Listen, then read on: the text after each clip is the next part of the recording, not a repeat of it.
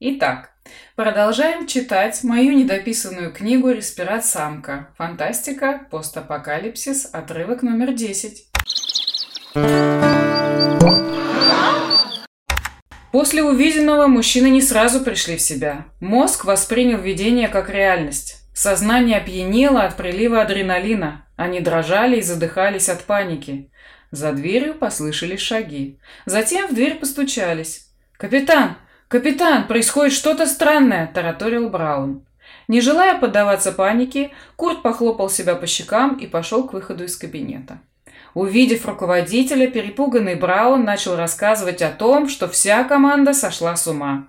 Им мерещится пустыня и страшные ураганы. И это нормальная реакция мозга на ситуацию. Говорят, так на людей действует шельма. На ходу успокаивал столпившихся в коридоре подчиненных Курт. «Ни разу не слышал, чтобы шельма так действовала на людей», – засомневался Ли. «Если бы пообщался с теми, кто выжил после нее, узнал бы. Вот Сантьяго разговаривал. Продолжал врать капитан, уводя команду в верхний отсек пустынника. Когда команда покинула коридор, Сантьяго направился в трюм, где в свете ультрафиолетовых ламп томилась самка респирата. Очередной удар шельмы наклонил пустынник настолько резко, что мужчина чуть не упал. Курт с остальной командой тоже почувствовал, как крепчает ветер, и начал действовать. А вот сложно сказать. Множественное здесь нужно число или единственное? Для меня загадка. «План прост», – успокоив команду, начал объяснять капитан. «Нужно бросить якоря и максимально утяжелить нижний ярус. Затем придется залезть на крышу и активировать экраны солнечных батарей». «Я туда не полезу», – в один голос заявили подчиненные. «Отлично, тогда все сдохнем», – заорал на команду капитан. «Но это самоубийство! За бортом такой ветер добровольца унесет!» – начал оправдываться Ли. «Страховка его удержит!» Нам нужны солнечные батареи, они позволят сэкономить топливо для выработки кислорода. Корабль снова наклонило. Казалось, еще чуть-чуть, и пустынник опрокинется на бок. Все перестали спорить. Инженеры подбежали к пультам и активировали выброс якорей. Остальные принялись утяжелять нижний ярус. Вопрос о добровольцах был отложен. Потребовалось около 20 минут, чтобы укрепить пустынник. Теперь он не пытался рухнуть на бок при каждом ураганном толчке. Стало спокойнее. Однако теперь Курту было очевидно, что двигаться во время шельмы невозможно, а значит команда обречена.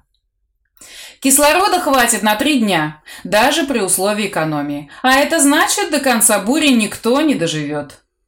Как же было больно осознавать, что до спасительного подземного города оставалось всего 8 часов пути. Но буря превратила это незначительное расстояние в непреодолимое препятствие. Все закончили утяжелять пустынник и вернулись в верхний отсек. Кот окинул грустным взглядом команду. Молодые опытные рисоловы, работящие, отважные ребята, все они были обречены – Горлу подкатил ком. Нужно сказать правду. Но кому от этого будет легче? Единственное, что может помочь с честью прожить последние три дня, это надежда. От горькой правды станет только хуже. Итак, вернемся к вопросу о добровольце. Нам нужны солнечные батареи. Подавив эмоции, с невозмутимым видом начал беседу капитан. «Я не пойду», – дерзко заявил Ли. «Значит, умереть не боишься?» – укоризненно спросил капитан. «Боюсь, поэтому и не пойду». «Но без батарей кислород кончится раньше, чем стихнет шельма», – напомнил капитан. «Мощности батарей не хватит на генерацию кислорода. Это слишком энергозатратный процесс», – робко вмешался один из инженеров. Курт внутренне сжался. «Ну кто тебя просил?» – мысленно простонал он. «Ты серьезно?» – уточнил у коллеги Браун. «Да, он говорит правду. Рисковать собой бессмысленно», – вмешался второй инженер. «Сам виноват. Понабрал умников», – внутренне сокрушался Курт. Вся команда возрилась на руководителя. Тот медлил с ответом.